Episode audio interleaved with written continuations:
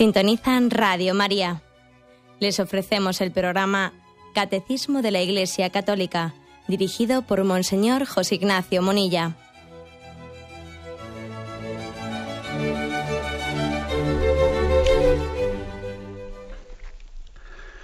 Un cordial saludo a todos los oyentes de Radio María. Un día más, con la gracia del Señor, proseguimos el comentario del Catecismo de nuestra Madre la Iglesia. Estamos en un apartado que tiene como título Maestros y lugares de oración. En el programa de ayer habíamos comentado la introducción de este apartado que tenía como título una playa de testigos, es decir, todos los testigos, todos los santos que nos enseñan a cómo hacer oración. Ahora da un paso más a partir del punto 2685. Dice servidores de la oración si en esos dos puntos anteriores hablaba de cómo los santos en el cielo oran por nosotros y son un testimonio de cómo orar, la Virgen María y todos los santos, ahora vamos a recurrir a, quienes nos rodean en esta vida, en esta iglesia peregrina en la que estamos, para ver cómo tenemos que servirnos unos a otros para ayudarnos a rezar. Y el primer punto habla de la familia cristiana, como no, empezando pues por la base. Dice así, el 2685. La familia cristiana es el primer ámbito para la educación. Fundada en el sacramento del matrimonio, es la iglesia doméstica donde los hijos de Dios aprenden a orar en iglesia y a perseverar en la oración. Particularmente para los niños pequeños, la oración diaria familiar es el primer testimonio de la memoria viva de la Iglesia que es despertada pacientemente por el Espíritu Santo. Bueno, este primer, este primer punto, el 2685, nos habla de la familia cristiana, como dice, primer ámbito para la educación en la oración. Estamos hablando mucho de la oración, pero ojo, el primer ámbito es la familia. De esto hemos hablado, nos hemos eh, prodigado cuando hablamos del sacramento del matrimonio, de la familia, allí hablamos, hablamos en profusión. Lógicamente no vamos a volver a repetir todo lo que dijimos allí, pero sí queremos mm, subrayar los aspectos fundamentales. ¿eh? Decir que familia e iglesia se definen en gran parte, no, se entiende la una sin la otra. La familia y la iglesia, hasta yo diría, se definen la una por la otra. Es curioso ver cómo el catecismo define a la familia como la iglesia doméstica. Una familia es una iglesia doméstica, una iglesia en casa, mientras que la iglesia es la familia de Dios. La una se define por la otra. Familia, iglesia doméstica. E iglesia, la iglesia es la familia de Dios. Dos misterios verdaderamente eh, conjugados. Además, yo creo que os habéis dado cuenta que cuando intentamos poner ejemplos sobre los misterios de Dios, casi siempre recurrimos a los ejemplos, a las analogías más cercanas para nosotros, que suelen ser las de la familia.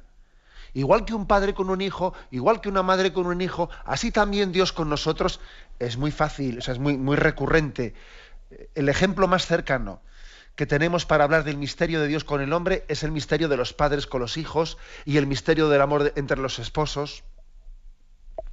Generalmente creo que los predicadores casi siempre echamos mano de ejemplos y de imágenes referidas a la familia, porque es lo más próximo al misterio de Dios. La familia, para que comparemos un poco ¿no? las dos cosas, familia e iglesia, la familia tiene una función bastante parecida a la de la iglesia y la de la iglesia a la familia. La familia lo que hace es traer un hijo al mundo, primero quererse, amarse entre los padres. Eso es lo primero, ¿no? Entre el esposo y la esposa, primero. Segundo, estar abiertos para traer un hijo al mundo. Tercero, educarlo en el amor. Educarlo en el amor, ¿no? Abriéndolo al misterio de Dios. Y cuarto, entregarlo para su vocación al mundo. Y los padres entregan a su hijo para que realice su vocación en el mundo. O sea que son como cuatro aspectos. ¿no? Primero, amarse entre los esposos. Segundo, estar abiertos para traer vida al mundo. ¿eh? Tercero, educar a los hijos en el amor, abriéndolos a Dios, claro. Y en cuarto lugar, entregar a sus hijos pues, para la vocación que Dios haya dado de ellos en el mundo. Pero es que la iglesia es parecido. La historia de la iglesia, también en primer lugar estamos, estamos llamados a, a entender cómo, cómo entre nosotros estamos llamados a reproducir el amor que se tienen entre el Padre, el Hijo y el Espíritu Santo. El amor que se tienen entre, entre las personas divinas tiene que estar reproducido en nosotros en el mirad cómo se quieren, mirad cómo se aman entre ellos. La iglesia también está para que nos amemos como un reflejo del amor de Dios. Segundo, igual que la familia trae hijos al mundo, también la iglesia trae hijos para la vida de la gracia, para la vida divina, y los educa en el amor, abriéndolos al misterio de Dios. Y luego los entrega para su vocación en la vida eterna, los entrega para el cielo. O sea que es que hay mucha similitud entre lo que es la vocación de la familia y la vocación de la iglesia. ¿eh? Por eso que con tanta frecuencia recurrimos a este tipo de ejemplos. Eh, lo que aquí dice el catecismo, que queremos aquí subrayarlo con fuerza, que, lo, que se empieza a orar en familia, se empieza a orar en familia. Hay una gran responsabilidad por parte de los padres cuando ellos se muestran ante un niño que acaba de nacer, con esa indefensión con la que Dios ha querido que el ser humano venga al mundo, que es curioso que que el ser humano, siendo de toda la creación, sin duda alguna, pues el rey de la creación, y, siendo esencialmente superior pues, pues, a los animales, etcétera, sin embargo, sin duda es el que, el que nace y el que tiene pues, una, eh, una infancia más dependiente de sus padres, comparando con los animales, ni comparación siquiera. Ellos enseguida se independizan y son autónomos. Dios no lo ha querido así para el hombre, ¿no? paradójicamente, siendo el hombre de toda la creación, pues la cumbre de la creación, sin embargo, es, es el ser más dependiente de sus padres, el que más, el menos autónomo, para entenderlos, el menos autónomo, el que más mm, necesita recibir y vivir en comunión, el más vulnerable, para entendernos. ¿Esto cómo se conjuga con ser el rey de la creación? Bueno, por la vocación que Dios mismo nos ha dado a vivir en familia, a vivir en comunión. Dios no nos ha querido autosuficientes, no, no nos ha querido autosuficientes. Porque Dios es familia, Padre, Hijo, Espíritu Santo, también nosotros, porque somos, llevamos el sello de Dios, tenemos el cuño escrito en nuestra naturaleza. Es que es así. Eh, somos, los, somos desde luego los menos autónomos en la creación. Estamos llamados a vivir en comunión. Bueno, pues digo, siendo esto así, siendo esto así, fíjate qué responsabilidad tan grande tiene un padre y una madre cuando, cuando se dan cuenta de que sus hijos, en esa indefensión tan grande en la que nacen, son unos ojitos que de ellos lo ven todo, de ellos lo reciben todo, son como unos ojitos abiertos que captan todo lo que está ocurriendo a su alrededor, son como una esponja en la que en principio van a recibir todo lo que les rodea, ¿no? con una osmosis y una transmisión. o sea, que qué gran responsabilidad, ¿no? O sea, ser padre, nos, ser padre y madre nos debería de llevar a ponernos de rodillas ante el misterio de Dios y pedir misericordia. Señor, ten misericordia de mí. Porque es que resulta que mis hijos tienen que aprender de mí lo que eres tú. Tienen que aprender de mí lo que eres tú. Y qué gran responsabilidad es esa, ¿no? Ser padre y ser madre no lo estoy diciendo en el sentido de que me asuste y me eche para atrás. No, no, no voy por ahí, ¿no? Sino que nos haga caer en cuenta, Señor, esto es algo que, me supera y por eso me pongo de rodillas ante ti. Solamente puestos de rodillas ante Dios podemos ser padre y madre. Eh, quien no está en su vida existencialmente puesto de rodillas ante un misterio que le supera, no será consciente que el ser padre y el ser madre conlleva sobre él, ¿no? Conlleva sobre él unas responsabilidades de las que él tiene que ser transmisor. Transmisor del misterio de Dios. Bueno, pues entonces eh, hay que decir que antropológicamente y pedagógicamente es obvio que hay una, eh, un grado de dependencia para conocer a Dios a, través de los padres grandísimo. Y la fuerza de la familia y la fuerza de la transmisión, o sea, la capacidad que tiene el padre y la madre de transmitirle al hijo, pues lo vemos, incluso, fijaros, aunque esta sociedad se secularice, y al secularizarse, también en gran parte mm, los padres dimiten de ser transmisores de valores para los hijos, dimiten y allá los hijos, y a veces les abandonan a los hijos para que reciban valores de otros sitios. O sea, ponte delante de la tele y que la tele te, te eduque. Ponte, en un sistema escolar que yo he dimitido de estar presente en él y que te eduquen allí y no sé qué y no sé cuántos. A pesar de eso, a pesar de que es así, de que un mundo secularizado está dimitiendo de la educación de los hijos, dimite de ella, pero claro, aunque dimita, sin embargo, hay muchos signos en los cuales también vemos que, hay capacidad transmisora, que, ese misterio es así. Pues, hasta en cuestiones niñas, ¿eh? cuando uno ve, por ejemplo, pues un padre igual sin mucha sensibilidad religiosa, ¿no?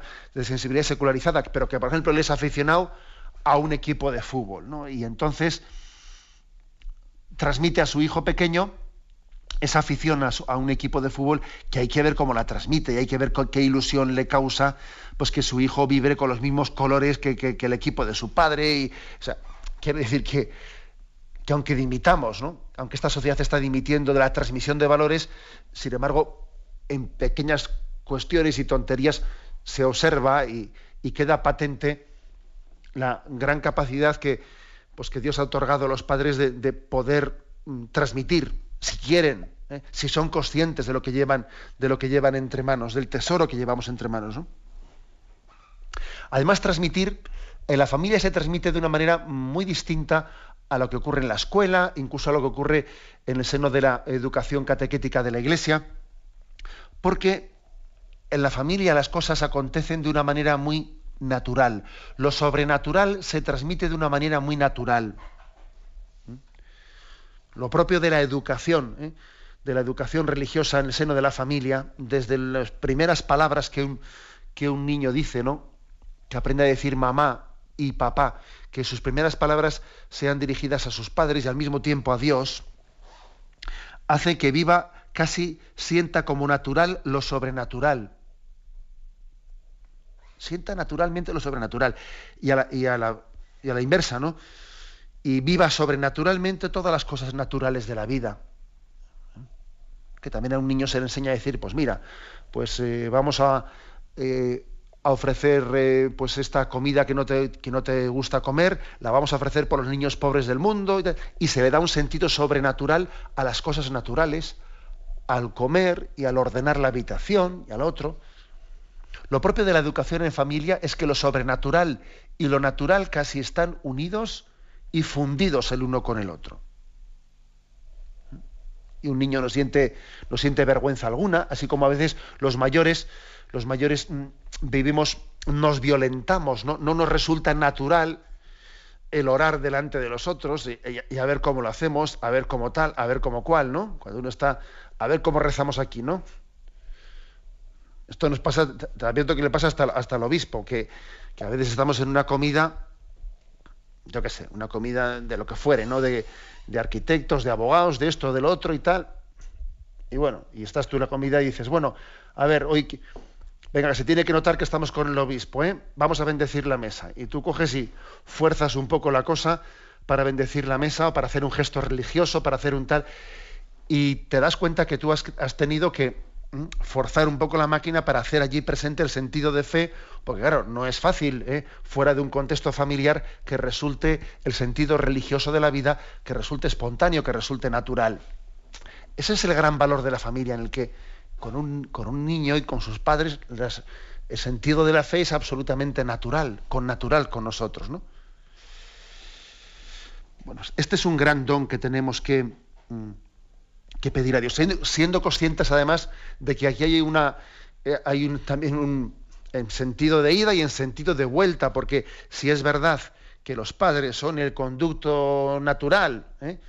son el conducto providencial por el que Dios transmite la fe a los niños, también ocurre al revés, que muchas veces los niños son el conducto providencial por el que la fe retorna a los padres. Las dos cosas ocurren. Y en la medida en que la, en que la sociedad se ha secularizado, lo segundo ocurre muchas veces. Que los niños son la, situación providencial de la que Dios se sirve para sacudir una fe secularizada de unos padres.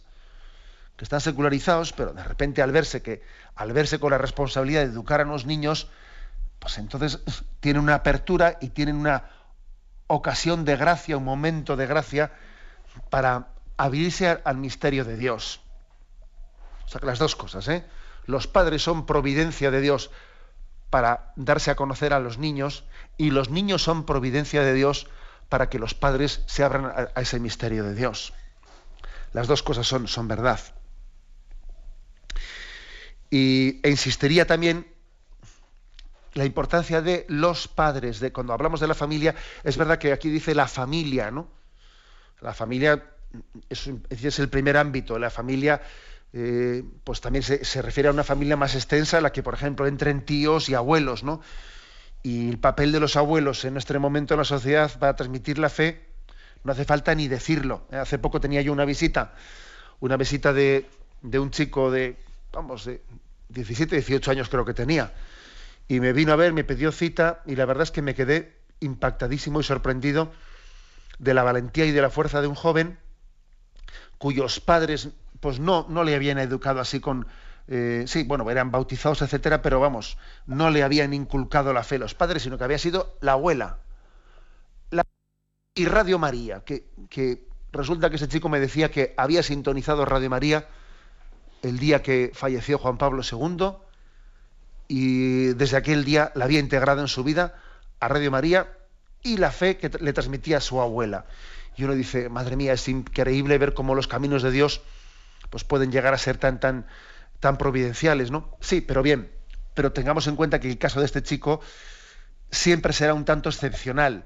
Lo lógico, ¿eh? lo lógico, bueno, lo lógico, lo más frecuente suele ser que lo determinante, determinante sea el influjo del padre y de la madre. Y incluso cuando un niño, un niño observa en el seno de su familia, pues que su madre pues tiene la sensibilidad religiosa y el padre no la tiene, eh, cosa frecuente, pues si, si, el niño, pues eso, ¿no? si es un varón, pues el niño al principio no tendrá ningún problema, pero enseguida irá creciendo y dirá, esto debe ser cosa de mujeres, porque yo observo que papá, papá que es un machito, eh, papá estas cosas, no, no. Eh, entonces yo, yo, yo quiero ser como papá, lógicamente, ¿no? Y entonces ya empiezo a tener mi crisis. Y si el niño ve que los que le enseñan a rezar son los abuelos, pero los papás no, primero porque están muy ocupados, ¿no? Sí, pero claro, luego al final el niño no es tonto y no es que estén muy ocupados, es que no, ¿eh? de estas cosas no, no les va, es cosa de los abuelitos. Al principio igual no hay problema, pero enseguida los niños dirán, esto, esto parece que es cosa de los ancianos y no es de la gente joven. O sea que claro que los abuelos, por supuesto, pueden ayudar muchísimo y están siendo un instrumento providencial en este momento de secularización, ¿no? en este momento de la vida de España y de otros países de Occidente y secularizados. Pero esto no, no, no quita, no obsta, obviamente no obsta, ¿eh? pues para decir que, que aunque sean providencial su contribución a la transmisión de la fe, los padres en directo, padre y madre, tienen que verse implicados en esa en esa introducción a la oración, en esa introducción a la vida de fe que tiene lugar en el seno de la, de la familia. Bien, tenemos un momento de reflexión y continuaremos enseguida.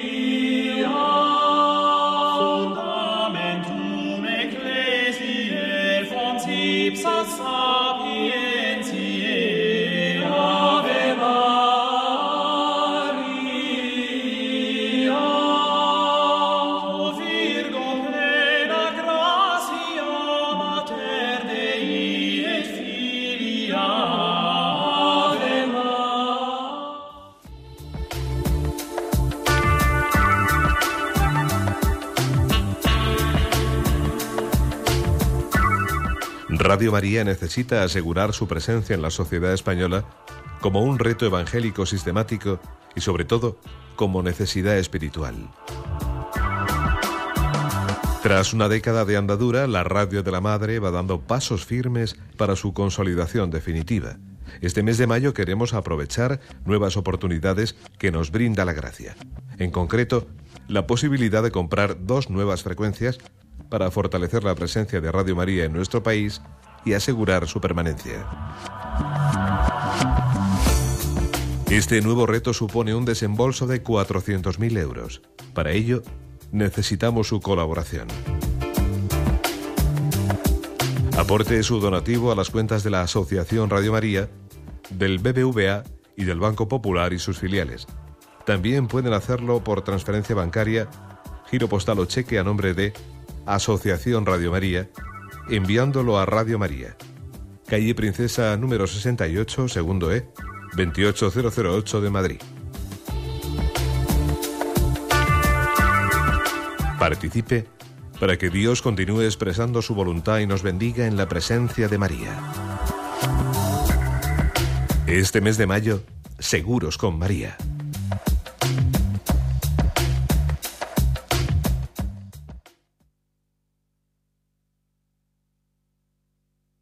...1685...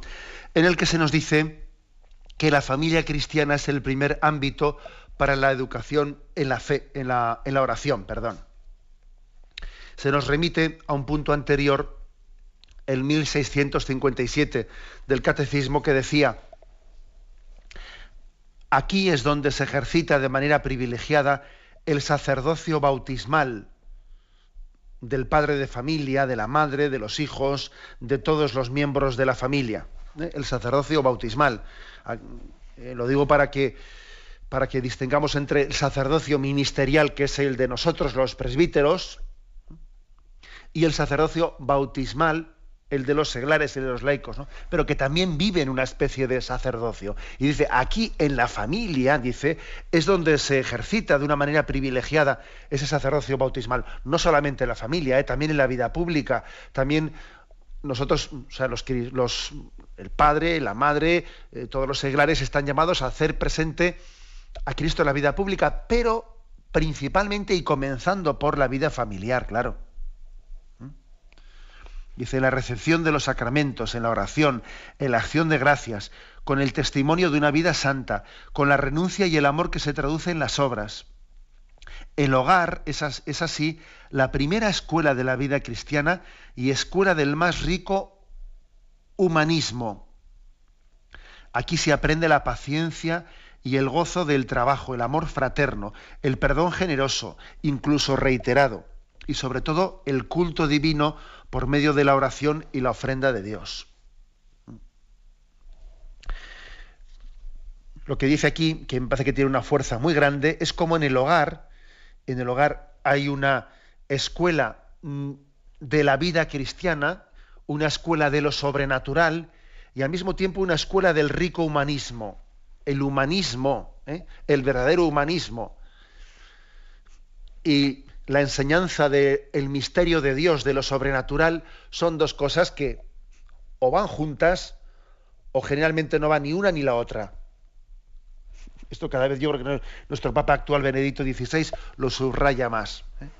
Estamos siendo testigos a nivel social, a nivel social, que como cuando se, se niega a Dios o se arrincona a Dios, se pretende construir una sociedad sin Dios, a corto plazo, a corto plazo parece que no ha pasado nada, ¿no? Intentamos mantener unos valores humanistas, aunque sea mm, dejando de confesar a Dios y relegándolo a la vida privada, ¿no? O le relegamos de Dios en la vida pública manteniendo los valores humanistas. A corto plazo parece que no ha pasado nada. Todo lo contrario, a corto plazo hasta recibes aplausos, ¿no? Porque eres un hombre moderno y tal, que, tienes una concepción laica de, la existencia. A corto plazo, pero a medio plazo te das cuenta de que las cosas no son así. A medio plazo, en cuanto que has quitado a Dios del centro y como fundamento de, del humanismo, enseguida se empieza a resquebrajar las cosas, ¿no? Es como, es como un edificio en el que de repente falta el cemento que conjugaba todas las piedras y se empiezan a caer por aquí por allá y todo se resquebraja. Es que, bueno, eso que ocurre en la vida social, que es que es obvio que lo estamos viendo, ¿no? Que si quitamos a Dios como fundamento, fundamento de nuestra existencia, al final es que no hay humanismo sin Dios, no hay humanismo sin Dios. Lo mismo pasa en el seno de la familia. que el pretender tener una, educación humanista sin una, sin una enseñanza de, del misterio de Dios es que hace aguas por todas partes la cosa. En poco tiempo. ¿eh? Bueno, pues aquí mm, se nos insiste como el hogar es escuela de esa vida cristiana, de esa vida sobrenatural y del más rico humanismo. Y además describe, desgrana, ¿eh? en qué consiste ese rico humanismo. Esa escuela del rico humanismo la, describe con estos cinco, ¿eh? estas cinco características. Dice, paciencia, gozo del trabajo, amor fraterno, perdón generoso y el culto divino. Fijaros que cinco características para explicar cómo se educa en el humanismo en el seno del hogar. Primero la paciencia. ¿eh? La paciencia. Pues porque somos conscientes de que un niño, por su tendencia natural, tiende a ser impaciente. ¿eh? Tiende a ser impaciente. Fruto de esa tendencia ¿eh? con la que todos nacemos, ese pecado original que llevamos todos, la marca de la casa, las cosas las queremos todo aquí y ahora. ¿eh? Todo como yo quiero y, bueno, y, lógicamente se requiere una educación en la paciencia. Una educación en la paciencia, ¿no? En decir, bueno, tú tranquilo, llegará tu turno, aprende a esperar, aprende a confiar, aprende a. Y eso se aprende en la familia, claro. ¿Mm? El gozo del trabajo. El hecho de que de que a un niño se le den corresponsabilidades, se le enseñe a, no darle todo hecho, sino decir, mira, a ti te toca hacer esto y esto, igual que papá hace esto, esto y esto, igual que mamá hace esto y lo otro, igual que cada uno aquí contribuye, tú tienes tus responsabilidades, mira qué bien lo has hecho, qué bien estamos muy contentos de ver cómo, cómo vas creciendo, siendo más responsable, el gozo del trabajo. ¿eh? Y no una especie de escaqueo, ¿no? De escaqueo. Eso es muy, eso es muy, muy aleccionador en la vida de la familia. ¿eh? Yo recuerdo que, bueno, pues que siendo pequeño, cuando uno ha sido testigo en el seno de su familia, de ver cómo sus padres discuten, pero discuten por, por querer los dos hacer una cosa, ¿no? Que no, que ya lo hago yo, que no, que lo hago yo. Ahora, qué distinto es que un hijo vea discutir a sus padres, esto te toca a ti, no, esto es para ti. Madre mía, es muy distinta esa discusión, ¿no? lógico es una. lo, que es aleccionador para un hijo es ver que, que, la familia, casi, si nos peleamos por algo, es por, por asumir los puestos últimos, ¿no? Y por asumir los trabajos que son más sacrificados. Si nos peleamos por coger ese último puesto. Eso, eso te marca en tu vida, ¿no? Ahora, como tú veas que eso es una, una especie de competición de egoísmo, que todo el mundo se pelea por coger el sillón más, el sillón más cómodo y por coger el mando a distancia de la televisión para, para ver lo que a mí me dé la gana, madre mía, ¿no? Menuda escuela de humanismo que tienes tú ahí. Es casi un escaparate de egoísmos. O sea, la familia puede ser un escaparate de egoísmos o puede ser una escuela de humanismo, ¿no? Y esto es una gran responsabilidad. ¿eh? He dicho la paciencia, he dicho el gozo del trabajo, el amor fraterno. ¿eh? lógicamente también el amor fraterno tiene su importancia, la importancia de mostrarse el cariño, de quererse, pero no un cariño, ¿eh? un cariño eh, que a veces, como a veces se entiende, ¿no? que por que el cariño lo justifica todo, no, un cariño, un amor que precisamente porque le amo a mi hermano o a mi hijo o a mi hija, porque le amo le exijo, no es un amor que tapa las cosas, ¿no? sino un amor exigente. Perdón generoso y reiterado, ¿no? Cuántas veces hemos sido perdonados en el seno de la familia. Entonces, nos ha dicho nuestro Padre, bueno, que sea la última vez que, y dice uno, bueno, pues es que soy maladizo ya cinco veces, y estamos de nuevo con que sea la última vez, y es un perdón, perdón generoso y reiterado. Hemos sido testigos de ellos, ¿no? De la misericordia. Pero también dice del culto divino. Ojo, o sea que dentro de este humanismo, de este rico humanismo, está el culto divino. Y además dice el culto divino por medio de la oración y la ofrenda de su vida. O sea que es que esto también forma parte del humanismo. Es como decirle al niño, mira, y aquí, por encima de todos nosotros, hay un Dios que nos dio la vida. Y si nosotros estamos aquí, nos queremos y nos amamos, es porque Dios a todos, a esta familia, le ha dado una vocación al amor. ¿eh?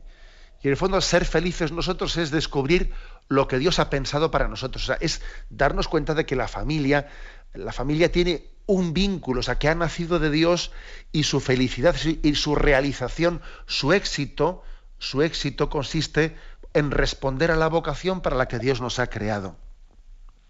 Luego tenemos un, eh, pues un culto a Dios, por ejemplo, qué importante es, yo recuerdo de, esas cosas que se te han quedado grabadas, ¿no? grabadas en tu infancia, qué importante es verle a tu familia, orar y pedirle a Dios para que un día la familia nos juntemos toda la familia en el cielo para siempre.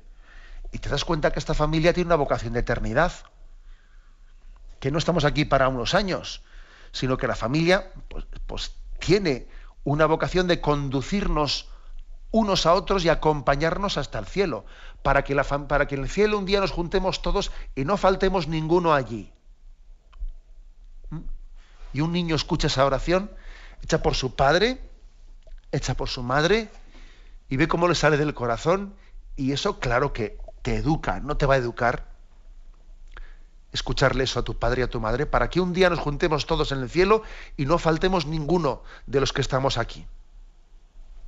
Que ninguno se pierda. Es casi ver cómo la oración de Jesús, después de la última cena, trasvasada a tu padre o a tu madre, ¿no? Cuando Jesús oró al Padre y le dijo, Padre, que todos seamos uno, que no se pierda ninguno de los que me has encomendado que no se pierda ninguno. También un padre y una madre pide a Dios para que no se pierda ninguno de sus hijos, para que ninguno de ellos se pierda, se condene. O sea que tiene una gran fuerza ¿eh? esa transmisión, esa transmisión del humanismo envuelto en esa conciencia de que nuestra vida familiar responde a un plan de Dios, a un plan de Dios para amarnos y para servirle eternamente en el cielo. Bien, tenemos un momento de reflexión y continuamos enseguida.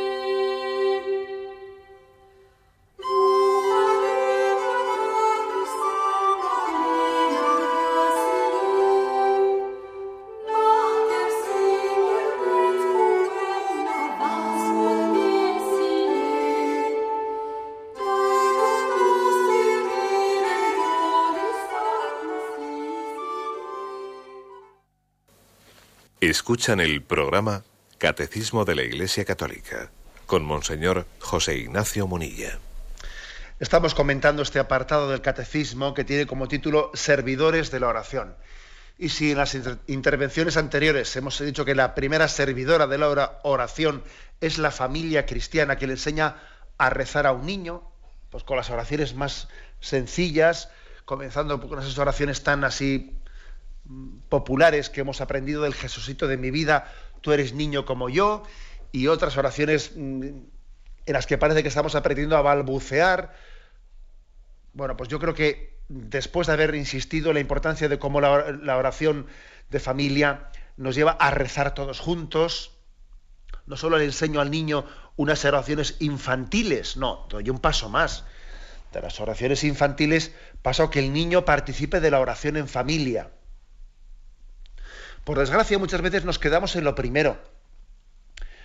Eh, ¿Cómo se enseña a rezar a un niño? Pues bueno, pues le enseñamos, le metemos a la cama y le enseñamos el Jesucito de mi vida. Muy bien, estupendo. ¿eh? Quizás los padres, eh, los padres jóvenes de índole secularizada, un tanto secularizada, pero ojo que secularizados estamos todos. Bueno, pues hasta ahí quizás ya llegan muchos padres, ¿no? Vamos al niño a, enseñarle dónde hay alguna oración, dónde hay alguna oración de estas de para enseñar a los niños de las cuatro, de la de cuatro esquinitas tiene mi cama y, cositas por el estilo. No, hasta ahí llegamos muchos. Muy bien, muy bien. Pero sin embargo, un gran error que cometemos es el de no pasar de ahí. El no darnos cuenta que ahora el siguiente paso sería la oración en familia. O sea, que ese niño pase a orar en familia. Es que es como si nos quedamos en la papilla. ¿no? De la papilla hay que pasar ya un alimento sólido. Y así ocurre. Y ocurre que eh, nos hemos quedado con una primera conciencia de que al niño hay que, hay que introducirle, hay que abrirle, pero luego vivimos el drama de que es muy difícil dar si no tengo. Es muy difícil transmitir si yo no vivo. Ese es el drama. ¿eh? Ahí haría falta pues dar más pasos y decir, a ver cómo rezamos todos ahora juntos en familia.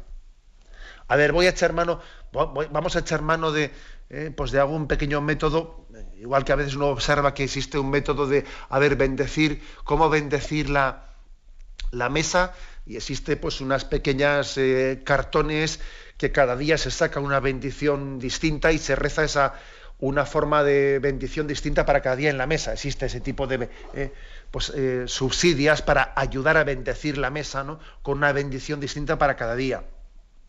Bueno, busquemos una, metodología para que leamos la, Sagrada Escritura, eh, pues algún pasaje del Evangelio ilustrado para que los niños lo vean. O sea, es muy importante dar más pasos. O sea, de enseñarle al niño el Jesucito de mi vida, hay que pasar a que luego el niño rece con los padres. Y que el niño observe que la oración no solo es algo que los padres hacen conmigo, no, no, sino que yo le acompaño a los padres en la oración que ellos hacen. Eso, eso es muy distinto. Eso ya suena mucho más serio, porque ya no es una fase infantil de mi vida. Que aquí el drama suele ser que solemos reducir la oración a una fase infantil de la vida. No, esto no. La oración no es infantil. La oración es infantil y juvenil y adulta y anciana. La oración está por encima eh, de un momento pasajero de nuestra vida. Rezar, la, eh, rezar en familia supone leer la Sagrada Escritura juntos, podernos ayudar eh, de una manera concreta cómo hacerlo. La oración del Santo Rosario, que ha sido una de las que más ha configurado la oración de familia, rezar todos unidos, ir a los niños haciéndoles partícipes. Venga, ahora, ahora, diriges tú este misterio del Rosario, ahora lo diriges tú. Ahora, ¿a quién le toca rezar hoy? ¿Quién comienza? Pero reza toda la familia, unida. Esto, como veis, tiene mucha importancia. Tiene mucha importancia porque frecuentemente se queda interrumpido ese primer momento de introducción en la oración.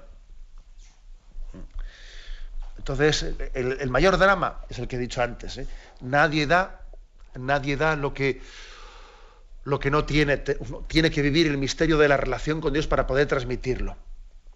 También a veces puede haber otra dificultad y es el hecho de que hemos sido educados en la en la oración de una manera bastante individualista. En sentido que, incluso, no ya por motivos de secularización, ¿eh? sino por otros motivos, por una educación deficiente. Pues bueno, pues igual resulta que el padre ha sido educado cristianamente y la madre también, pero cada uno ha sido educado con una metodología pues, un poco propia, aparte, y yo tengo mi forma de hacer oración y la madre tiene su forma de hacer oración, ¿eh? y nos cuesta mucho más rezar juntos. Yo rezo a mi manera, tú rezas a tu manera, y entonces existe el riesgo y el peligro de que la oración sea algo una cosa es que sea íntimo y otra cosa es que sea privado. No, y privada, la oración en familia no es privada, es oración familiar. Yo a veces he dicho que es mejor rezar 20 minutos todos juntos en familia que no tres cuartos de hora cada uno por su cuenta. O quizás hay que decir que hay tiempo para todo. Hay tiempo para todo y hay, y hay tiempo para que también tengamos ratos de, soledad, pero también tiene que haber tiempo para la oración en familia. Y nuestra tendencia individualista puede ser una rémora. ¿eh? Es que claro, es que cuando rezo con los con mi esposa, con mi marido, parece que yo no me estoy como estoy más pendiente de ellos, estoy más pendiente de si ellos rezan bien, hacen las cosas, yo como que no me concentro, como que esa oración no vale para mí. ¿eh? Es como cuando estamos en, en misa o en una liturgia determinada, y entonces uno tiene la sensación, a ver si termina la misa y yo me pongo un poco a rezar y así ya me vale para mí. Pero hombre, ¿cómo que lo anterior no te vale para ti o qué? O sea que para que te valga para ti tienes que estar tú solo. Sí que existe ¿no? esa tendencia nosotros individualista que cuesta purificar bastante. Cuesta purificar. Y, y darme cuenta de cómo el Señor me está hablando a través de de mi esposa en esa oración que ella hace voz en alta. Y como el Señor me está diciendo mucho a través de que el niño se ha puesto a recibir y ha dicho, Jesús, yo te pido por no sé qué, con ello el pobre, el pobre con una, una vocecilla, y Dios me está hablando de lo que el niño está diciendo ahí. O sea, yo no estoy haciendo únicamente aquí, en esta oración familiar, la hago porque me toca hacer un poco de árbitro. No, no, si no es porque me, me toca hacer de árbitro, es que Dios me está hablando a través de los niños. Una oración hecha en conjunto por la familia, eh, tiene un don especial en el que el Espíritu Santo se hace presente a través de la palabra, de la palabra compartida y participada. Por ejemplo, ¿eh? por ejemplo, ¿no sería normal que todas las familias, antes de asistir el, el domingo a la Eucaristía, hubiésemos leído en conjunto, todos juntos en la familia, hubiésemos leído el Evangelio que se va a proclamar el domingo en misa y hubiésemos, lo hubiésemos meditado todos juntos, ¿no? Y hubiésemos hecho nuestra pequeña, ¿eh? pequeña puesta en común de esa palabra de Dios que vamos a, va a ser proclamada en la misa dominical y hubiésemos rezado en torno a ese Evangelio y pedido cosas a Dios en torno a ese Evangelio, no sería solo normal.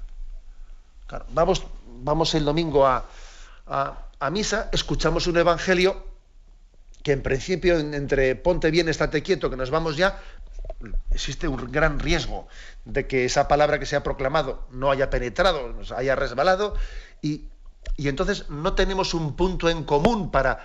O sea, una familia tiene que tener un punto en común, mm, un tesoro compartido. Y el tesoro compartido de una familia, sin duda, pues puede ser el Evangelio del domingo, el Evangelio dominical, el Evangelio del día. un tesoro compartido, para que haya una comunión en la familia. ¿eh? Una comunión. Es que de lo contrario, parece que lo único que nos une en una familia, cuando no, falta, cuando no hay oración en conjunto, cuando no hay algo en el que nos, eh, nos, juntamos en torno a ese, a ese valor positivo, existe un gran riesgo de que una familia lo único que tenga en común sea unos valores meramente morales. A ver si nos portamos bien, a ver si estudiamos, a ver si nos estamos quietos, a ver si tenemos respeto. Hombre, hombre, entendedme, a veces, a veces tenemos el riesgo de intentar educar a nuestros hijos con un moralismo que eso no, no, difícilmente va a ser eficaz. Claro que hay que intentar portarse bien y estudiar y trabajar, pero tenemos que tener un tesoro compartido entre nosotros. Y ese tesoro compartido tiene que ser la oración hecha en familia. De lo contrario, yo a mis hijos, ¿qué es lo que les transmito? El deber ser. No hagas esto, pórtate bien, tienes que hacer lo otro. Ya, ya, pero vamos a ver, vamos a ver, todo eso únicamente será posible si hay, si hay un valor superior que lo fundamente todo, dé sentido a todo y sea la gracia, la gracia, para que todo eso sea posible. ¿Eh? Todo ese, eh, me refiero, eh, ese, ese, reto moral de portarse bien, como le decimos a los niños, ¿no? O sea, tiene que haber una gracia para que eso sea posible, para que eso venga como, por añadidura, ¿no? aunque haya que empujarlo mucho, que soy consciente, yo no quiero tener una visión eh, romántica de, lo que es la educación familiar, que que hay que empujar mucho, sí, sí, pero tiene que haber un tesoro compartido. Y ese tesoro compartido es Dios. Ese tesoro compartido es la fe. Ese tesoro compartido es la oración. Si una familia no reza unida, al final, por muy exigente que sea en la educación moral de los niños, ahí va a faltar algo va a faltar algo y únicamente por imperativo moral, por imperativo moral no se educan los hijos, no se educa la familia. El tesoro compartido es la oración. Bien, lo dejamos aquí y damos paso a la intervención de los oyentes.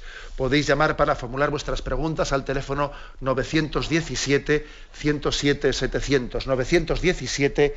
917-107-700. Y antes de que las llamadas vayan entrando en directo. Quiero aprovechar también, porque sé que hoy es el último día de la campaña eh, de Radio María, la campaña que se ha hecho durante el mes del mayo, una campaña para tomar todos conciencia de que tenemos un gran reto en esta radio que formamos entre todos, que es el reto de comprar, ir comprando frecuencias. ¿eh? frecuencias para poder emitir, frecuencias que muchas veces se nos niegan, se nos están negando en el reparto de las frecuencias que hacen las administraciones. Y bueno, pues tenemos que sencillamente arrimar el hombro y darnos cuenta de que hay un tesoro, que es el de la transmisión de la palabra de Dios, esa palabra que Jesús siembra, y nosotros tenemos que poner el altavoz. Si Jesús nos quiere ofrecer su palabra, pongámosle altavoz a la palabra y esa compra de las frecuencias, pues pienso que es que es eh, absolutamente necesaria. No, vamos a hacer una inversión desde Radio María más, más práctica, ¿no? precisamente para que no se nos acuse de bueno pues de, no ser nadie en el mundo radiofónico tenemos que tener eh, frecuencias en propiedad para poder emitir luego yo animo a todos los oyentes a que nos impliquemos en esto o sea hay campañas que son esenciales además con el compromiso misionero que Radio María ha adquirido con la familia mundial, de que el 15% de todos los donativos que demos van a ser para la extensión de Radio María en África. Pues también me parece, o uno diría, pero hombre, pero vamos a terminar primero los retos que tenemos en casa, en España, antes de ir a África. Pues no, aquí vamos a, lanzarnos al mismo tiempo a una cosa y a la otra, porque Dios nos bendecirá en la medida en que nos olvidemos de nosotros mismos. ¿eh? Vamos a a lanzarnos a la compra de esas frecuencias, pero al mismo tiempo invirtiendo el 15% de nuestros donativos en las, en las frecuencias, perdón, las frecuencias, en la, en la apertura de Radio María en África, en todas esas nuevas naciones, que no sé si son 12 o 14 naciones nuevas en las que se quiere, se está ya abriendo la puerta para introducirse en África. Luego os animo a todos, hoy es la, hoy es la conclusión de esta campaña y sé que distintos bancos, en el Banco Santander, en el Banco Popular y en sus filiales, pues existen las cuentas de Radio María, de la Asociación Radio María. Yo os animo a que este sea un regalo, un ramillete, las flores que le dirigimos María, nuestra Madre, en este, en este mes de mayo. ¿eh? Todos somos conscientes de ello. Y bien, vamos a dar paso ya a las llamadas de los oyentes. Buenos días. Buenos días, monseñor. Sí, le escuchamos. En primer lugar, soy José Antonio de Alicante. En primer lugar, quiero dar las gracias por sus enseñanzas, que son muy, muy, muy, muy importantes, para, para mí al menos. Eh, quería preguntarle, padre, eh, monseñor, ¿por qué razón nuestro Señor pasó 30 años en familia y solamente tres en, la, en, la, en el mensaje que le había enviado al Padre de arrepentidos y, y, y, y, seguid el Evangelio?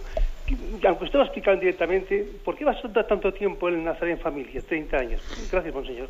Bueno, pues es, pues es un misterio. ¿eh? Es un misterio que también Pablo VI habló de ello mucho. Cuando él estuvo en Nazaret, él preguntó, él dijo, es impresionante ver eh, cómo la mayor parte de la vida de Jesús fue una vida oculta. ¿eh?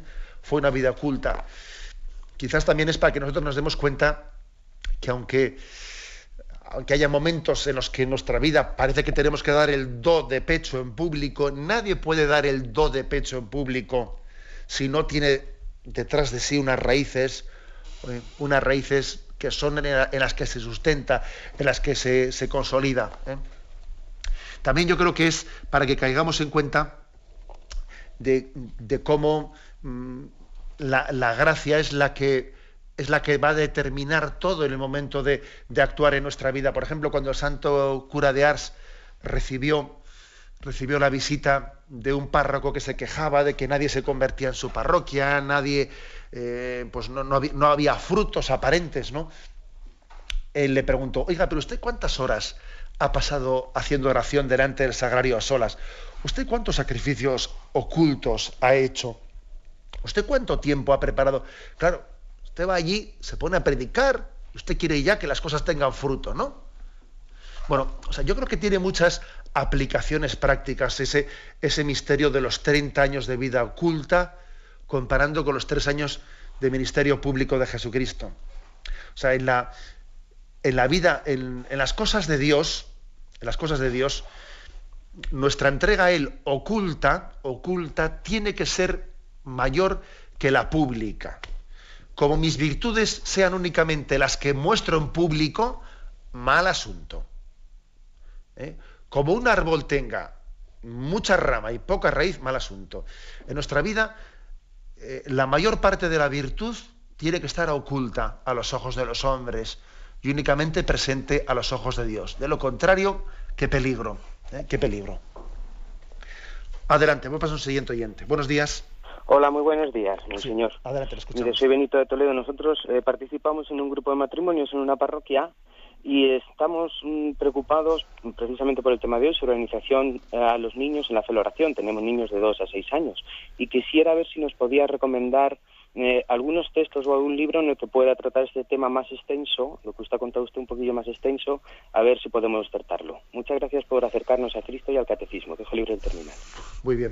La verdad es que no me atrevo a dar así editoriales o libros, etcétera, en concreto, porque también yo, antes de dar así un consejo tan en público ante toda eh, la radio, yo también me tendría que me tendría que informar de qué cosas hay publicadas que estén eh, más actualizadas o bueno porque es que yo tengo un par de librillos, pero que son, eh, que son eh, pues, de hace 20 o 25 años, ¿no? ya me podría yo informar, pero obviamente existen cosas y hay que buscarlas. ¿eh? Y en las librerías religiosas uno puede, puede preguntar específicamente, mire usted, yo quiero esto, o sea, mm, ¿Existe aquí alguna, eh, alguna publicación sobre cómo rezar en familia, cómo, cómo, leer el Evangelio todos conjuntamente, etcétera? Existen ese tipo de publicaciones y hay que buscarlas. ¿eh? Bien, damos paso a un siguiente oyente. Buenos días. Aló, buenos días, monseñor. Soy Rodrigo de Aranda de Duero. Adelante, Rodrigo. Pues más que una pregunta quería comentarle que yo estudié en Cuba y siendo Cuba un país pues que está con el socialismo y el marxismo te lo implantan en la universidad y todo, hasta en Cuba el núcleo básico de la sociedad es la familia. Y yo me he dado cuenta que aquí desafortunadamente nos están vendiendo con los temas como de que las chicas puedan abortar sin el consentimiento de los padres, nos están vendiendo una destrucción total de la familia, o sea, es un ataque frontal y solamente, bueno, uno de los medios es mediante la oración en familia el, el poder luchar contra eso. Muchas gracias, Señor. Muchas gracias. Y qué interesante lo que ha dicho este oyente, ¿no?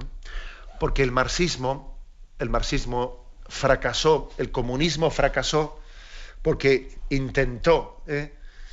intentó en el este y en Cuba y en otros países, ¿no?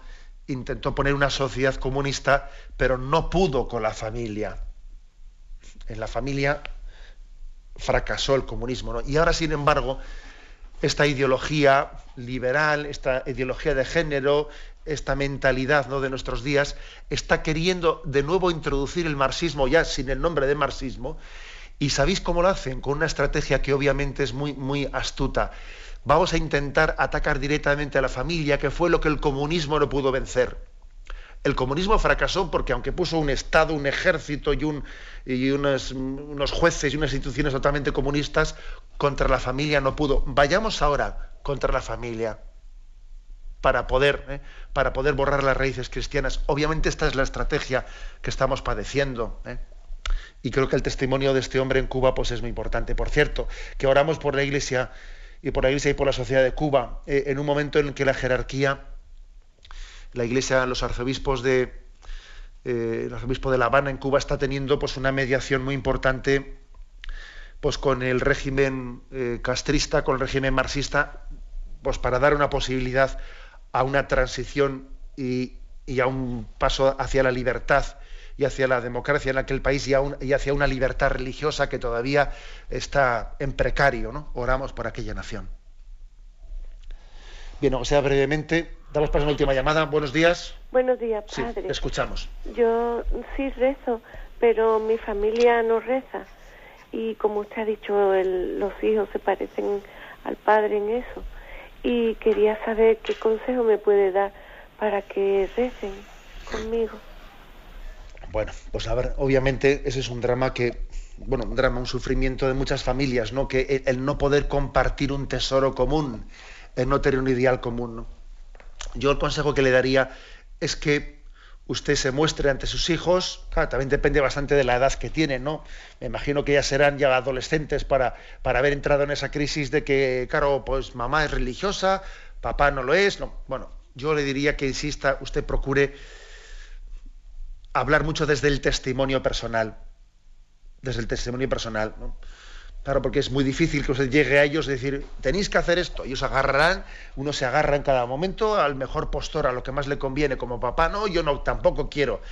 Hágalo usted desde el testimonio personal, desde decirles, mirad, pues hoy he rezado por vosotros, mamá ha encomendado esto, eh, papá tiene este problema en el trabajo, vamos a eh, rezar por él.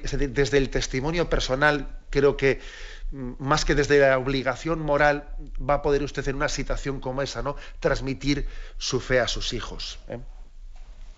Tenemos el tiempo cumplido. Me despido con la bendición de Dios Todopoderoso, Padre, Hijo y Espíritu Santo. Alabado sea Jesucristo.